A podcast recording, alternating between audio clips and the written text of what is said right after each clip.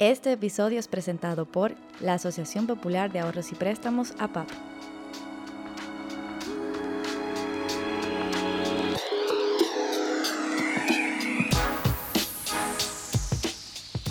Mira, la gente ve eh, el momento de las cámaras y cuando uno llega a alcanzar la medalla. Para mí el éxito es el sacrificio, es un sacrificio constante. Eh, para mí el significado del éxito es caerte, levantarte, continuar con más fuerza y no rendirte jamás. Hola amigos y amigas que nos escuchan. En este episodio entrevistamos por primera vez a un deportista y se trata de Luisito Pie. Medallista olímpico en Taekwondo y originario de Vallaguana, Luisito fue el único atleta dominicano en traer una medalla de los Juegos Olímpicos de Río en 2016.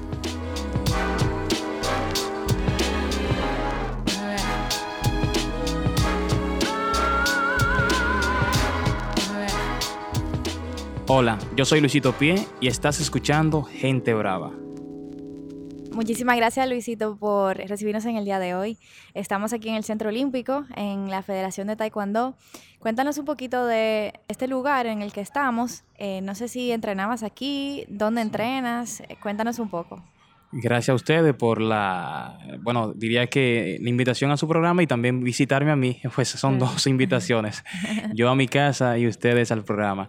Eh, acá entreno y de hecho llevo ya alrededor de ocho años en nuestra casa, la casa del equipo nacional de Taekwondo. Acá se han hecho los grandes campeones, los medallistas olímpicos mundiales, centroamericanos y panamericanos. Bienvenido al Taekwondo dominicano.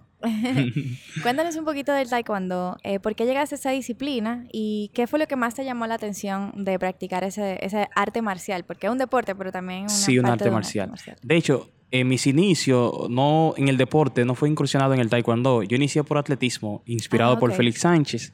Unos compañeros me motivaron a hacer taekwondo, unos amigos del barrio. Poco a poco iba al taekwondo a verlos a ellos, a hacer taekwondo y me fue gustando. cuando terminaba mi entrenamiento de atletismo, iba al taekwondo y ahí poco a poco viéndolos a ellos terminar su entrenamiento hasta que me fui pues motivando, entrando un día, un día sí, así un día no, y pues terminé pues en el taekwondo. Y ahí inicié esta arte marcial coreana. ¿Qué, fue lo que te llamó la atención de, de, verlos a ellos practicar o de lo que ellos te decían y te motivaban a practicar? Las patadas, en realidad que sí. Eh, las combinaciones de patadas, todo eso, muy bonito, un arte marcial muy bonito, hermosísimo. Esto me, me motivó bastante, sí, claro que sí. Cuando hablas de tu barrio, ¿a qué te refieres? ¿A qué lugar? Vallaguana, Barrio Las Flores, eh, es un barrio marginado, uno de los barrios que considerado más peligroso eh, de, de, Vallaguana, pero gracias a Dios eh, ha ido cambiando y de ahí han salido grandes atletas. Hemos demostrado que de los lugares más marginados pues salen personas que con, con valores y también con deseo de superación y de crecimiento. Y lo hemos hecho en el deporte. Bueno, y recientemente vimos a Maris Lady, a Zacarías, al equipo de, a la selección de béisbol, eh, y bueno, a muchísimos otros, Chris Mary, por ejemplo, rompiendo la liga, como dicen en República Dominicana, en los Juegos Olímpicos de Tokio 2021. ¿Qué sentiste cuando viste todos estos logros, tomando en cuenta que en el 2016 fuiste tú el que estuviste en ese podium recibiendo una medalla de bronce, y este año fue, fueron cinco medallas para República Dominicana de un grupo de jóvenes súper talentosos y de los cuales yo creo que todos estamos muy orgullosos de ellos y ellas. Bueno, de hecho, desde sus inicios, los Juegos Olímpicos Tokio 2020 marcaron eh, que serían historia, o ya eran historia para República Dominicana, porque fue la primera vez que República Dominicana llegaba una delegación tan grande. Y decir que hicieron historia antes de llegar a Tokio. Y pues ya en Tokio le pusieron ese sello a, esa, a esa carrera ya deportiva que traía República Dominicana desde el año 1964. Y cinco, cinco medallas es bastante, donde nosotros lo máximo que hemos alcanzado en los Juegos Olímpicos ha sido dos medallas. Y nada, ¿qué decirte? Celebrar cada una de esas medallas, tanto del equipo de béisbol, Zacarías Bonat, eh, Santana, en atletismo, en la cuarteta, y luego Maris Lady, Paulino, venir y, y, cerrar con, ese, con esa plata. Y creo que, que, sí ha sido un evento, unos Juegos Olímpicos muy exitosos para la República Dominicana. Así es. Eh, y sí, debo aclarar que son Tokio 2020, no 2021, porque por el virus... 2020 pues en el 21. Exactamente. Eh, también estuvo tu hermano compitiendo, Bernardo. Cuéntame Cuéntame un poquito cómo ha sido para ti verlo seguir de, de, alguna forma tus pasos, porque ambos también practican la misma disciplina y él estuvo también en los Juegos, así como estuviste tú hace unos años.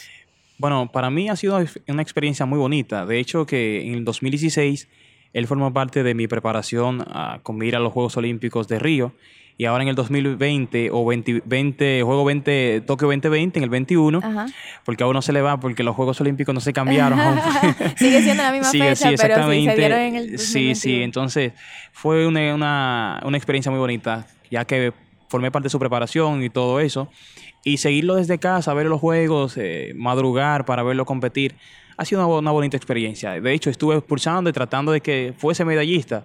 Lamentablemente no se alcanzó. Es una experiencia más vivida.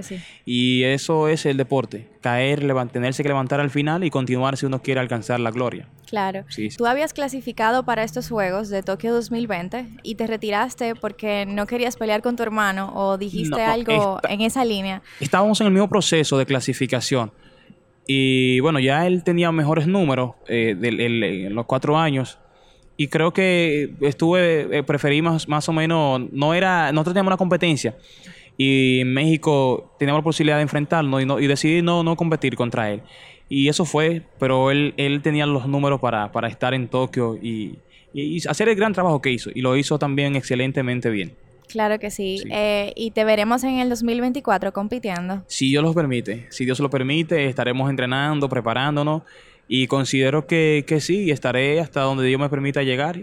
Que así sea. ¿Qué tiene que pasar para que tú puedas competir en el 2024 a nivel de entrenamientos y de, bueno, de puntajes también? Bueno, sí, hay que sumar muchos puntos.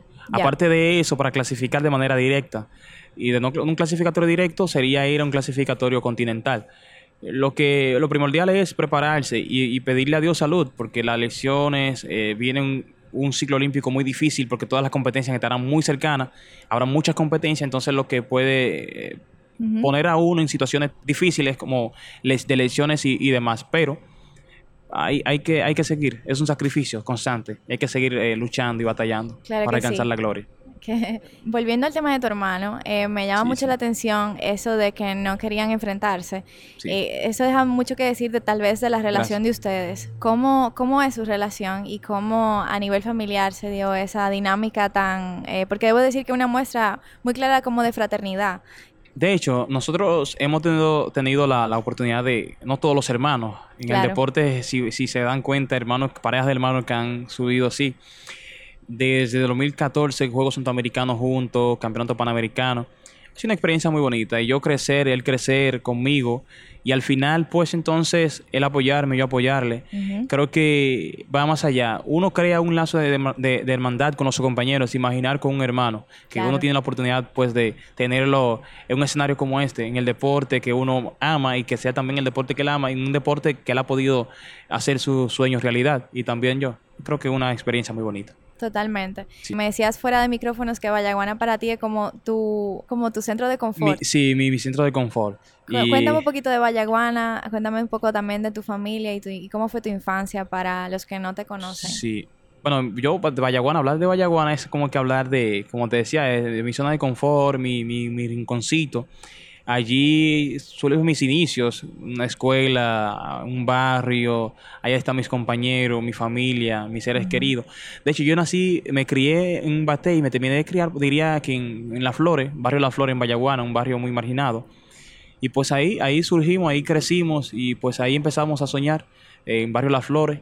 De hecho, es un barrio donde todavía conservo mis grandes amistades, mi madre también, ahí está.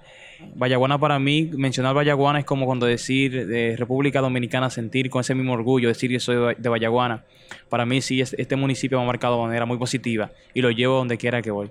Hemos visto en, el día de hoy, estando aquí en el pabellón de Taekwondo, eh, unas prácticas súper bonitas, la verdad, de, un tipo de Taekwondo que es mucho más artístico.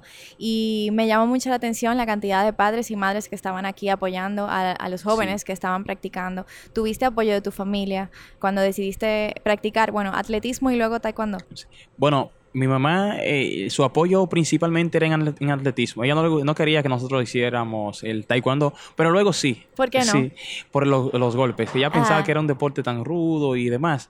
Los padres todavía en Dominicana siguen creyendo eso, que es un deporte rudo y que incita al joven pues a, la violencia, pero es todo lo contrario, todo lo contrario.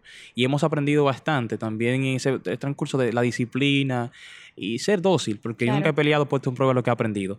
Eh, los padres es fundamental el apoyo y lo, y lo viste acá eh, con los, los, atletas de Punce y también lo recibí de mi madre al final, cuando entendió que ese era el deporte que me gustaba, entonces nosotros recibimos el apoyo de ella. Claro que sí. Eh, me he fijado también que llevas el, apellido de tu madre. Sí, sí, sí. ¿Por qué razón? Fue declarado por mi madre nada más. Mi papá es un inmigrante eh, haitiano, pero mi mamá sí fue criada en un batey, de los llanos, de los llanos. Y sí, era mi mamá que estaba con también la documentación. Y aparte de eso, llevar su apellido solamente significa bastante por nosotros, porque ella para nosotros, porque ella siempre ha sido la que ha luchado con nosotros más y siempre ha estado ahí y creo que, es un orgullo para nosotros, pues, eh, saber que llevamos el apellido de mi mamá. El primer apellido, bueno, y único también. Claro que sí, qué bonito. Y, me disculpo si fui un poquito, eh, tal vez, entrometida, como en algo tan personal. pero me llamó mucho la atención que tu madre se llama Marisol Pie y tú también. Y fue como que, wow, qué bonito que él puede llevar el, apodo de su, perdón, el apellido, de su madre.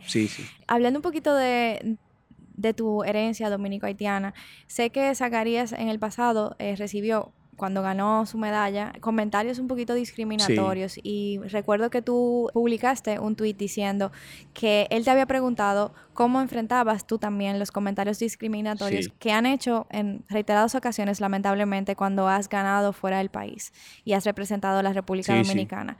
Eh, cuéntanos un poquito cómo fue esa conversación con Zacarías y también cómo tú has enfrentado esos comentarios discriminatorios con, con relación a tu herencia y nacionalidad. Mira, mi respuesta siempre será la misma.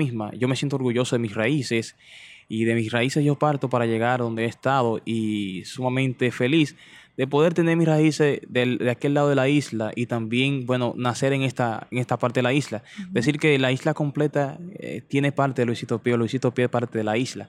Y es un privilegio, no todo el mundo lo puede tener.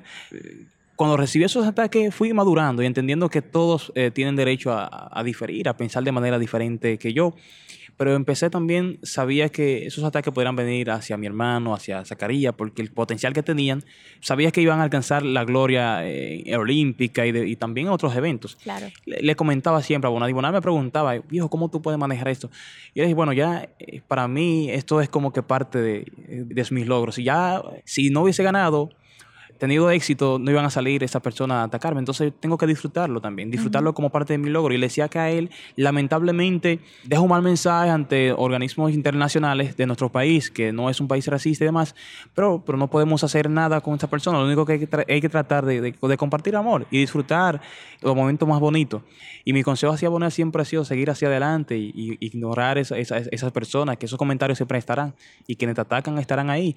Y cuenta siempre no que siempre que cuenta, sino siempre piensa en aquellas personas con las que, que cuentan, esas personas que siempre están contigo, que son mucho más. Sí. Claro que sí. Me gusta mucho la forma en la que piensas y tu filosofía de vida. Me cuestiono si tiene que ver algo con tu fe o tiene que ver con la disciplina que te ha otorgado también el deporte o ambas.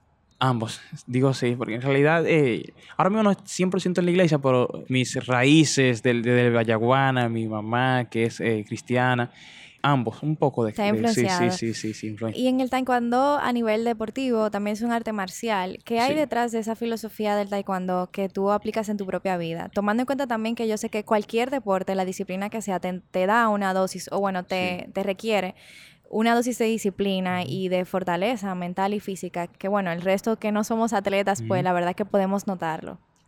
Mira, el taekwondo es sumamente disciplina. La gente puede visualizarlo como una, decirte un deporte violento por los golpes y demás, pero no es totalmente disciplina. El taekwondo si viene a saber un entrenamiento, al llegar es el saludo, el saludo en el salón, el saludo a los entrenadores y esa, y esa relación. Quien ve una competencia, nosotros terminamos, quien pierde o gana, tiene que saludar. y es un saludo como que sin, sin rencor. Si tengo algo que desquitarme, será una próxima competencia, pero saliendo del escenario ya todo pasó. Y esto, esto es lo que transmite, de que nosotros eh, sabemos dividir la parte de la competencia y las relaciones personales. Pero con mis compañeros nosotros eh, tenemos que enfrentarnos acá y luego después de salir, terminar el entrenamiento, eh, somos amigos. A veces hemos golpeado, he recibido golpes también de un compañero y luego que salimos de aquí somos amigos. Lamentablemente hay que seguir. sí, sí. Estás escuchando Gente Brava. Volviendo a, a, ti como atleta y a esa parte de, tu trayectoria profesional, has dicho en el pasado que eh, la, presión siempre está presente. Sí. ¿Por qué dijiste eso? ¿Sigue siendo así en, el, en este momento, a pesar de, tu gran trayectoria y de tus éxitos tan joven? ¿Cómo ha sido para ti eh, en cuanto a la presión que mencionabas hace un tiempo? De hecho, en cualquier ámbito, cualquier... Eh, lo que sea que uno pueda desarrollar, si no hay una presión, si no uno tiene ese temor a perder, ese temor a fracasar, pues entonces no tendremos esa, ese compromiso de entregarlo todo para prepararse, ese compromiso de, tratar de que no suceda eso que no queremos que pase en el escenario. Y creo que esa presión es muy buena, es muy positiva. Lo, que hay que trabajarlo eh, a favor, llevarlo a favor de, cada uno de nosotros, en, la competencia, el entrenamiento, los atletas. Y sí, yo creo que la presión, esa presión de saber que igual a competir, pero no quiero perder, quiero, tengo que tratar de hacerlo mejor para ganar eso es algo que nos acompañará siempre. Y creo que cuando ya eso no está, pues entonces no vale la pena continuar. Sí. Claro. Algo que noto mucho también de los deportistas es que es una, una trayectoria y una carrera bastante fructífera, intensa, pero también puede acordarse por el tema de la edad. ¿Qué, sí, claro ¿Qué otros intereses o planes a futuro te imaginas para ti? Bueno, muchos. Aparte de, tengo una fundación que estamos trabajando con niños, niños, niñas, adolescentes, tratando de trabajar eh, esa conducta delictiva, la prevención de embarazo en adolescentes, todo por vía del deporte, llegar a ellos, campamentos deportivos, entrenamiento, a través de un programa de deporte comunitario, que llevar el, deporte a las comunidades donde allí no, no se practican y también a través del deporte llegar a esos jóvenes charla con profesionales en la materia que puedan trabajar esa parte que decía de conducta delictiva, la prevención de embarazo en adolescentes, que lamentablemente en nuestro país esto troncha bastante el futuro de nuestras niñas, niña, eh, nuestras niñas adolescentes. Y en el caso de los niños y los jovencitos, la parte de la delincuencia, esa, esa, esa conducta delictiva que lo lleva a ellos pues a, infringir o delitos y al final de cuentas terminar en bandas, eh, creo que a través del deporte uno puede llegar a ello. Sí, sí. ¿Por qué? El deporte es un mecanismo diría que muy eficaz. De hecho, que puedes eh, hacer cualquier tipo de actividad y es muy difícil tú reunir los jóvenes, pero cuando con el deporte, hacer una actividad de un campamento deportivo, es muy, muy, muy seguro que vas a reunir más de un 95% de los jóvenes niños de un sector, un campamento deportivo, eh, un, evento recreativo, y eso se ve venir. Entonces, eh, lo, lo, lo, que hay que aprovechar es ese escenario deportivo, atraerlo. Y pues ahí empezar con, con los profesionales en la materia a trabajar esa parte en esos barrios que lamentablemente en nuestro país eh, hay que tomarle la, delantera para evitar que la delincuencia no gane el pulso y también la parte de eso, esas jóvenes, eh, esas, adolescentes con ese embarazo eh, sí, sí, a temprana edad que lamentablemente trocha el futuro de, nuestras niñas. Lamentablemente. ¿Eso crees que el deporte hizo eso para ti? ¿Fue una salida hacia mejores cosas? Sí, de hecho, yo puedo predicar con el ejemplo. Yo vengo de un barrio muy peligroso y el deporte me quitaba ese tiempo extra de poder apreciar esas, esas cosas negativas en el barrio. Y creo que sí, es un ejemplo vivo de, que eh, el deporte cambia, el deporte es una oportunidad más de crecer y de salir del barrio. Y pues no, no, no, no caer en el mundo de la delincuencia y demás. Claro. También he visto que aparte de tu trabajo en la fundación, que debo decir que es muy bonito, eh, eres bastante eh, vocal en cuanto a tus opiniones sobre, tanto sobre el deporte como deportistas, sobre diversos temas, pero recientemente vi, estabas reclamando la construcción de una mejor carretera entre Santo Domingo y Vallaguana.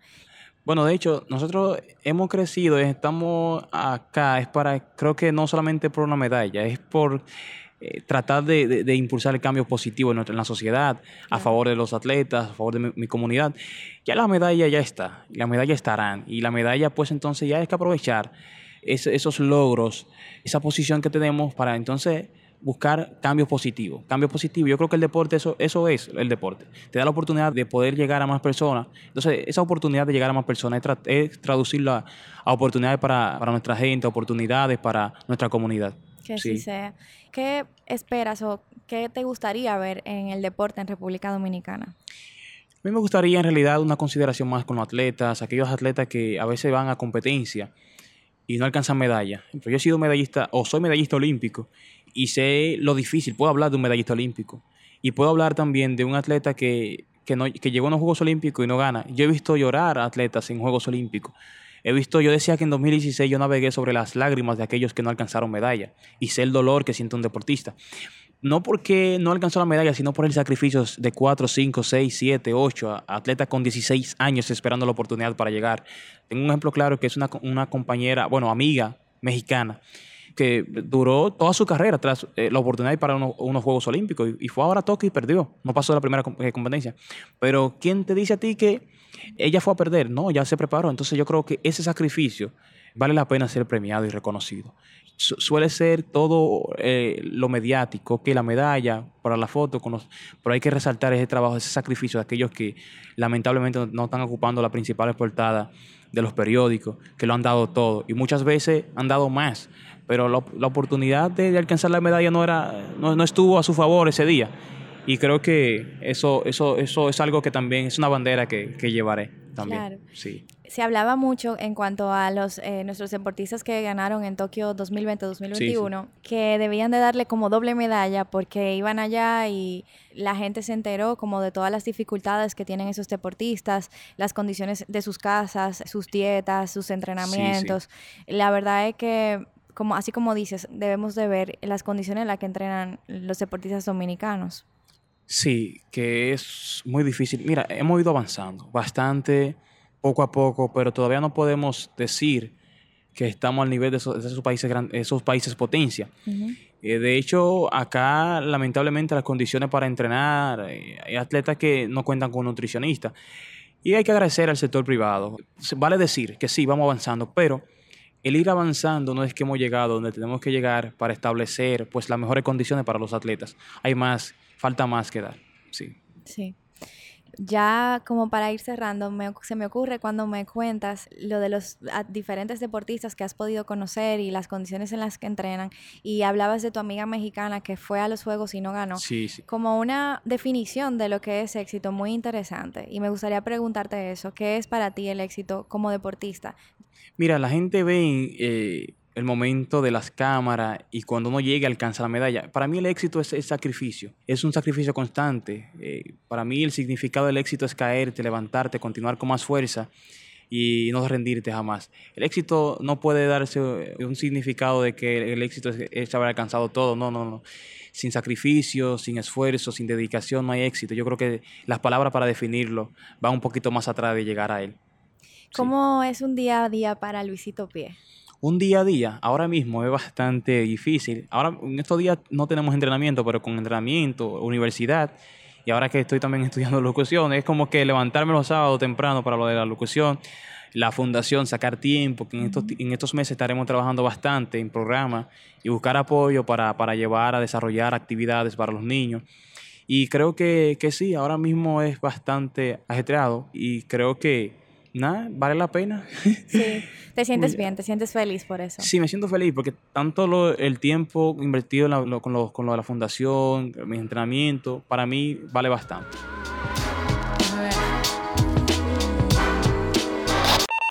En APAP se crean soluciones ágiles mediante servicios financieros sostenibles y gente apasionada, que hace de la entidad uno de los mejores lugares para trabajar ya oficialmente para terminar, ¿qué, consejo le darías a una persona que quiera encontrar su pasión, así como lo has encontrado tú en el taekwondo, en el deporte en general, ahora con tu trabajo en la fundación, con tus estudios en locución? Decirle que el amor es el punto de partida. Si tú amas algo, pues entonces dedícale el tiempo necesario y siempre habrá momentos difíciles. Si te caes tras tu meta, tus sueños, levántate y continúa con más fuerza. Yo digo que para mí no solamente es levantarse, sino es continuar a avanzar, aunque sea gateando. Y al final se llegará, y si no llegas, se quedará cerca de tu sueño y con la satisfacción de haberlo intentado y haber llegado cerca. Creo que esa es mi palabra para, para ello, intentarlo, avanzar. Aunque no llegues, pues entonces quedarás cerca. Y con algo importante, la satisfacción de haber luchado. A veces suceden cosas que uno dice, wow, si yo lo hubiese intentado. Si lo intentas, no, no tendrás esa duda de haber sabido qué, qué habría pasado. Qué bonito. Muchísimas gracias, Luisito. Ha sido una conversación, la verdad que muy enriquecedora. Es la primera vez en este podcast que entrevistamos a un deportista y qué bueno que has sido tú. A sus órdenes. Te auguramos muchísimos éxitos. Gracias, igual.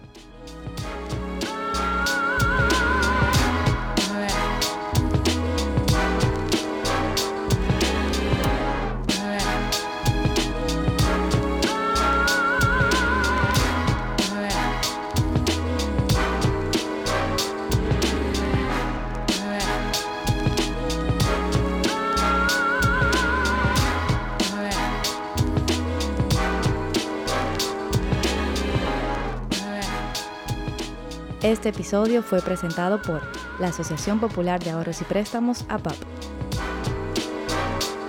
Yo soy Laura Castellanos y estás escuchando Gente Brava.